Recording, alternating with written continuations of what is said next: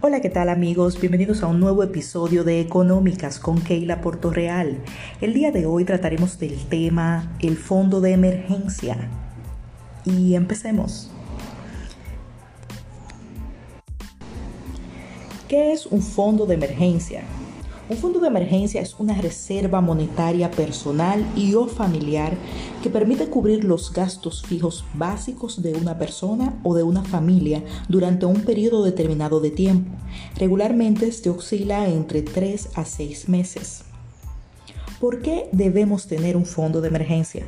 Tener un fondo de emergencia nos permite encarar situaciones no previstas, como la pérdida de un empleo, una enfermedad o incluso amortiguar un crecimiento generalizado del nivel de precios de nuestros bienes.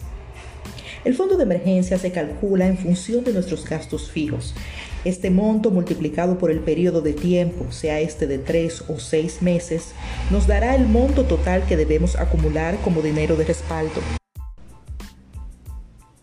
Es importante no confundir dicho monto con los ahorros, ya que el fin último o propósito de cada uno es distinto. Eso ha sido todo por el día de hoy. Muchísimas gracias por escuchar este episodio número 8 de Económicas. Te invitamos a seguirnos en nuestras redes sociales, Instagram, YouTube, Facebook. Hasta la próxima.